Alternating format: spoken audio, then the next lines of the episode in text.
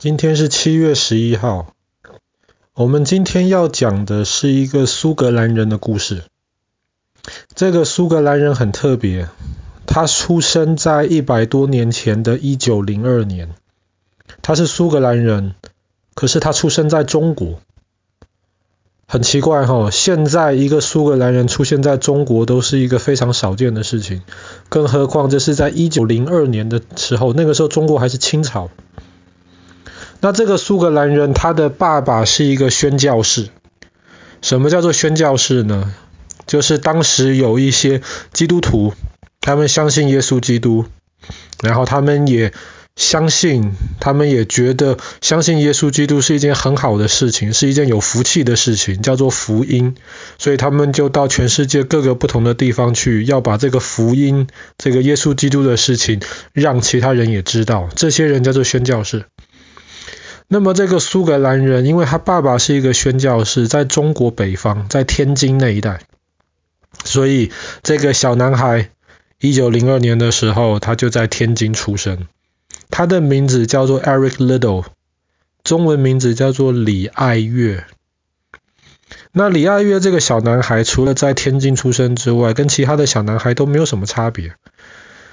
可是后来，当他六岁的时候，因为一些原因，所以他的父亲就决定把他还有他的哥哥送回到英国读书。那当然，他的父母亲还有他的另一个妹妹，他们还是留在中国，因为他的父亲是在中国的宣教士。然后李爱月回到英国读书之后，一切都很正常。可是当他上了中学的时候，大家发现他非常非常能跑步，他跑步很厉害，非常非常快。那我们之前提过奥林匹克的运动会嘛？那个时候，一九二零年代，那个时候英国还没有在奥林匹克运动会上面拿过任何一面金牌，还没有过。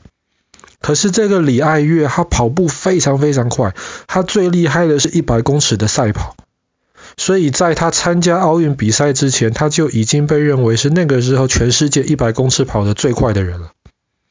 所以那个时候，当他当他读完书了之后，英国人都很兴奋，想说：哇，这个 Eric Liddell 李爱月能够代表英国去参加奥林匹克的运动赛，他这么厉害，一百公尺他一定可以拿金牌。他一定可以突破英国从来没有拿过奥运金牌的这个记录，所以大家都对他有很大很大的希望。那一九二四年的奥运会在巴黎举行，那很理所当然的，李爱月跑得这么快，他就带领的英国的这个奥运团队，然后代表英国参加男子一百公尺的赛跑。可是出了一个问题。一九二四年男子一百公尺赛跑的决赛是在礼拜天举行。你会觉得礼拜天没有什么大不了啊？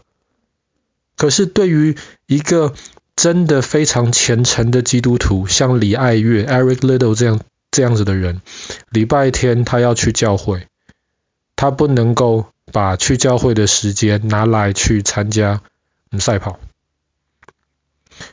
所以在他还没有参加奥运之前，还没有开始比赛之前，他就已经说了，礼拜天任何比赛他都不参加。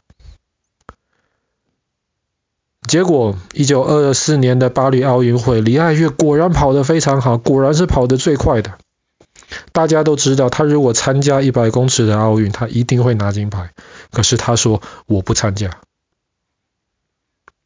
哇，这个时候全部英国的社会都急了。那个时候的英国国王也急了，你为什么不参加呢？参加教会没什么大不了的嘛，你每个礼拜天都可以去教会嘛。可是奥运呢，四年才一次诶，而且英国从来没有拿过金牌，你只要跑，你一定可以拿金牌的。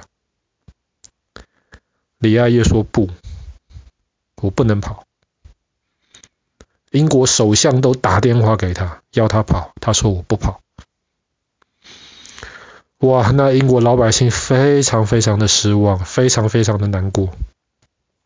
李爱月说：“不如就这样子吧，一百公尺在礼拜天我不能跑，可是我可以参加四百公尺的比赛。那李爱月之前从来没有跑过四百公尺的比赛，他说我可以试试看跑四百。那你可能觉得四百公尺跟一百公尺没有差太多，其实差很多啊。四百公尺很难跑，为什么？一百公尺你从头冲到尾就好了。现在全世界最厉害的选手，一百公尺不用十秒就跑完了。那不用十秒的时间，你可以从头冲到尾。可是四百公尺你不可能从头冲到尾。四百公尺通常要跑四十秒多一点，人类没有办法用最大的努力坚持四十几秒的时间。所以四百公尺跑起来的方法跟一百公尺完全不一样，更何况李爱月之前从来没有参加过正式的四百公尺比赛。可是他说：“我参加吧。”那那个时候，英国的奥运代表团就决定了：“好吧，你坚持不参加，我们也不能拿着枪逼着你去奥运上面参加一百公尺的比赛，那你就参加四百公尺吧。”结果在一九二四年的今天，七月十一号，当天早上，李爱月起床，这一天是四百公尺的决赛。然后，李爱月早上起来正在准备的时候，他的一个队友写给他了一张纸条，纸条上面写着圣经的一句话。他说：“尊重神的，神必尊重他。”结果那天早上七月十一号，李爱月参加了四百公尺的比赛，拿了金牌。这让很多人都非常非常的意外啊！没有正式跑过四百公尺比赛的人，怎么可能拿了金牌？可是李爱月就拿到了。拿到了金牌之后，他回到英国，哇，被全英国的人当作英雄。甚至前几年苏格兰还有做一个一个问卷调查，因为他是苏格兰人嘛。前几年的问卷调查，他被认为是有史以来最伟大的苏格兰运动员。所以这么伟大的一个人，你可以想，他到时候只要退休，留在英国做教练，或者是留在英国当明星就可以了。他可以有一个非常非常呃舒服的一个生活。可是当他参加完奥运会、大学毕业之后，他做了一个决定，他要跟他爸爸一样，他要到中国去当宣教师。所以李爱月就放下了他在英国全部的荣誉，回到了中国。那个时候很快没有多久。第二次世界大战就要开始了，然后在一九三七年，我们之前讲过卢沟桥事变的时候，开战了。可是因为李爱月他待的那个教堂，毕竟他是外国人，那个时候日本人还没有跟英国，所以李爱月他还是可以在那个教堂里面。然后那个时候他还收容了很多一些逃难到那个教堂里面去的中国人，日本人拿他没有办法。可是，当一九四一年珍珠港事变了之后，日本正式跟英国、美国宣战了。那那个教堂里面的外国人日子就不好过，他们被赶到了另一个学校去，然后把那个学校改成了集中营，在那个集中营里面收了两千多个外国人，都关在里面。李爱月是其中一个。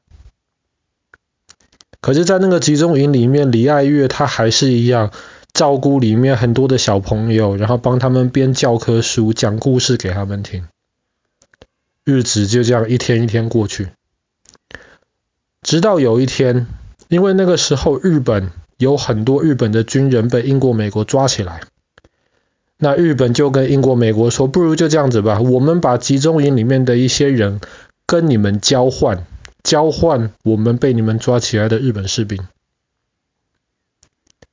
英国、美国说好，那交换谁呢？当然是交换一些特别有名的一些在集中营里面的英国人或美国人。李爱月是里面最有名的。英国、美国就说要交换俘虏是吧？可以，你们放李爱月出来。日本人答应了，李爱月拒绝了。他说：“我的身体还好。”那么，在集中营里面有很多人，他们身体不好，他们快撑不下去了，所以李爱约拒绝了。就这样子，他就留在了集中营里面。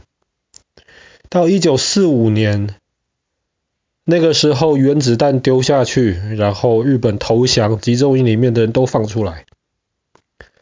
但是在李爱月有机会能够看到他重获自由的几个月之前，因为他在集中营里面长期吃的不好，营养不够，他就死在了中国。好了，我们今天的故事就讲就讲到这边。一个出生在中国、死在中国的一个苏格兰宣教士，他在一九二四年的今天七月十一号，巴黎的奥运会上面一举拿下了男子四百公尺的冠军。